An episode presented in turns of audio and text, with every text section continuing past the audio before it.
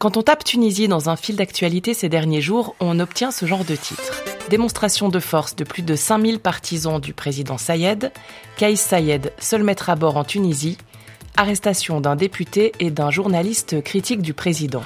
C'est franchement flippant, dix ans après que le pays se soit débarrassé de son despote Ben Ali. En début d'année, le Point J avait consacré un épisode à la colère de la jeunesse tunisienne sur fond de corruption et de crise économique. Cet automne, crise et corruption sont toujours là, doublées de ce qui ressemble à une dérive politique. La Tunisie pourrait-elle redevenir une dictature? Le Point J avec Caroline Stévan et Maureen Mercier, correspondante de la RTS à Tunis. Bonjour Maureen. Bonjour.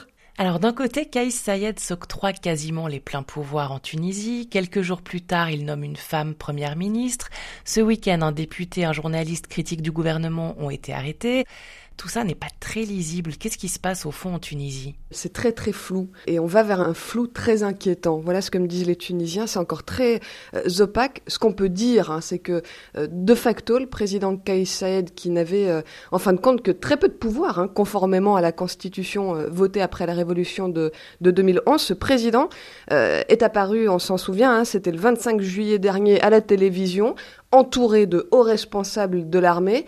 Et il déclare à ce moment-là qu'il s'empare de tous les pouvoirs. Donc le pouvoir exécutif, le pouvoir judiciaire et le Parlement. Tout, il n'y a plus de contre-pouvoir en Tunisie. Alors à ce moment-là, il promet que ça va durer un mois. Ce qu'il dit, c'est que euh, cet état d'exception, c'est un mal nécessaire euh, pour lui permettre de lutter contre la corruption qui gangrène le pays jusqu'au Parlement. Sauf que bah, il n'a pas tenu parole. Euh, là, on en est à, dix semaines. L'état d'exception, faut bien comprendre que ça met en parenthèse toutes les libertés individuelles. Hein. C'est-à-dire que n'importe quel citoyen tunisien peut euh, voir les policiers débarquer à sa porte euh, à tout moment. C'est véritablement ça l'état d'exception. Aujourd'hui, c'est simple. Le, dictateur Ben Ali en rêvait. Kais Sayed l'a fait sur le papier. Kais Sayed a plus de pouvoir que n'en a jamais eu Ben Ali.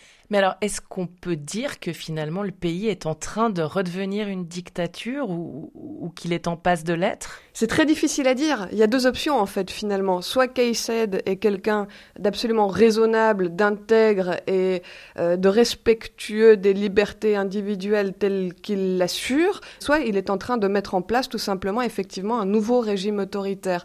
Euh, je, vous donne un exemple. Euh, hier, j'ai suivi une manifestation pourtant pro Euh, il y avait un déploiement policier sur l'avenue Bourguiba en plein centre de Tunis absolument considérable et il y avait des choses que moi je n'ai jamais vues alors que je suis depuis plusieurs années en Tunisie. Les policiers euh, prélevaient les empreintes digitales de manifestants. Puis je rappelle que c'est une manifestation pro-président. On est dans ce contexte-là.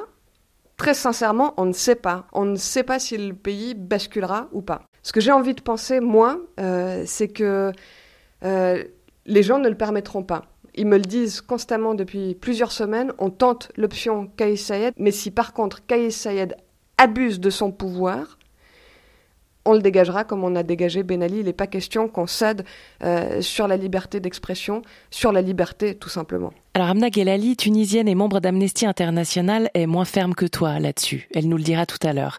Mais Maureen, pourquoi les Tunisiens et Tunisiennes ont-ils envie de tenter cette option, comme tu dis? Il faut considérer que les Tunisiens sont totalement désespérés. Euh, on est dix ans après la Révolution, ils se sont aperçus que le régime parlementaire dont ils rêvaient hein, s'est avéré euh, au mieux inefficace, et puis au pire, certains parlementaires ont tout simplement utilisé euh, leur casquette de parlementaire pour faire marcher la corruption à plein régime. L'islam politique a, a, vraiment envahi toutes les sphères de la société, incarné par le parti islamiste Ennahda il y a cet ovni euh, Sayed qui débarque sur la scène politique et qui assure que lui est intègre. Et d'ailleurs, c'est vrai qu'il n'a pour l'heure, en tous les cas, pas de casserole de ce point de vue-là.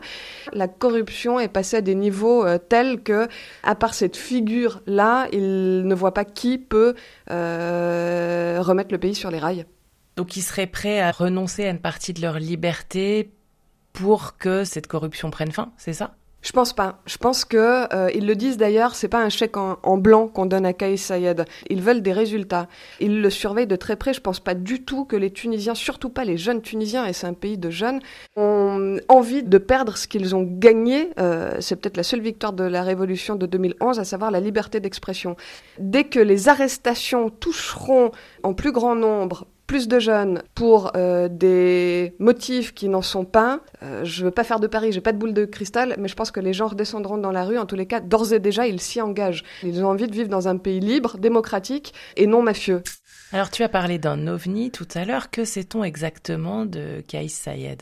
C'est un ancien enseignant en droit constitutionnel, très apprécié de, ses élèves. Il a deux surnoms ici. On l'appelle soit Robocop, puisqu'il est extrêmement rigide. Il a une particularité, il s'adresse aux Tunisiens, non pas en, dialecte, que tout le monde parle ici, mais en arabe littéraire. Donc il y a énormément de gens qui ne le comprennent pas si bien que ça.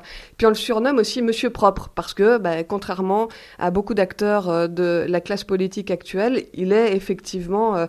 Apparemment jusqu'ici intègre. Il a jailli à partir de 2011, il s'est présenté sur tous les plateaux euh, de télévision pour en gros jouer au professeur, au professeur de droit constitutionnel. C'est un homme sans parti qui, euh, jusqu'à 2019, n'avait jamais émis le souhait de faire de politique, encore moins de devenir président, et puis il a mené une campagne. Les Tunisiens étaient déjà tellement dégoûtés par les partis politiques qu'un homme comme ça, sans casquette, déboulant de nulle part, a été forcément plébiscité. Il est aussi, il faut le savoir, conservateur. Il ne veut pas euh, abolir la peine de mort. Il n'est pas non plus pour l'égalité dans l'héritage. Alors lui qui systématiquement brandit le droit, là, il préfère que ce soit le Coran qui continue de trancher cette question. Donc selon le Coran, euh, euh, la sœur touche la moitié de la part du frère. Il est nationaliste, indéniablement. Je pense qu'il s'identifie énormément à des acteurs comme, comme Nasser, euh, cette grande figure égyptienne. Sans pouvoir maîtriser le fin fond de sa pensée, on a l'impression que c'est un système un peu à la Kadhafi dont il rêve, avec des comités locaux et puis lui président. il est difficile à décrypter, très sincèrement. Et donc Najla Bouden vient d'être euh, nommée première ministre. Est-ce que c'est une femme alibi selon toi? Bah, Dans un premier temps, si on a envie de voir le verre à moitié plein, on se dit bah c'est fabuleux. Euh, une femme, les, les, Tunisiennes sont euh, fières, ravies, mais tout de suite après ça, elles disent mais. Mais évidemment que Kais Sayed a choisi une femme au moment où, en gros, il diminue euh, totalement les pouvoirs du Premier ministre en Tunisie. C'est lui qui va euh, diriger euh, les séances, les conseils des ministres. C'est lui qui va décider. Donc c'est bien beau de placer une femme. C'est un message. D'autres ne l'ont pas fait. C'est une première. Tout ça est à féliciter. Mais effectivement, il y a ce, ce mais qui est de taille. Des Tunisiens aussi ont, ont envie d'ironiser parce qu'ils n'ont pas envie de pleurer.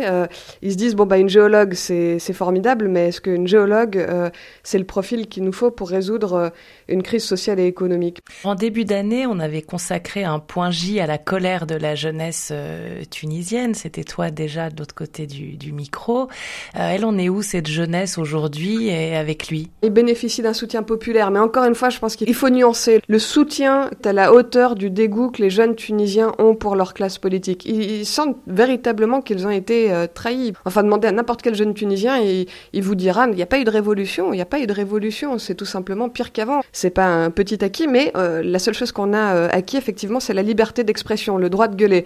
Euh, je précise au passage que je commence à avoir du mal à recueillir des témoignages avec ma caméra, plus facilement avec mon micro, mais les gens commencent à retrouver ces réflexes du temps de l'époque de Ben Ali où ils hésitent à donner leur opinion politique. Donc la liberté d'expression, on voit qu'elle a déjà été entamée depuis le 25 juillet, indéniablement. Ces jeunes, je pense que ils ont plus beaucoup d'attentes. Il y a une espèce de dépression généralisée. C'est aussi comme ça qu'on explique que les Tunisiens partent en nombre euh, tenter la traversée de la Méditerranée. Il y a un moment qui va être euh, forcément euh, très intéressant à, à, observer. Ça va être l'hiver parce que là, euh, Kais Saïd a fait ce coup le 25 juillet.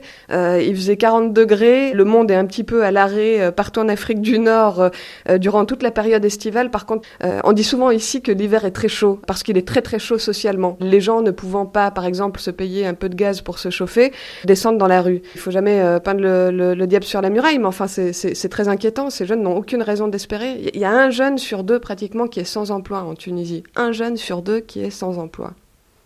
Vous imaginez? Oui, on imagine. Merci beaucoup, Maureen. Merci beaucoup. Amna Gelali est directrice adjointe d'Amnesty International dans la région. Elle défend les droits humains et représente cette société civile qui a tant à perdre en ce moment. Pour elle, la démocratie tunisienne est clairement en danger.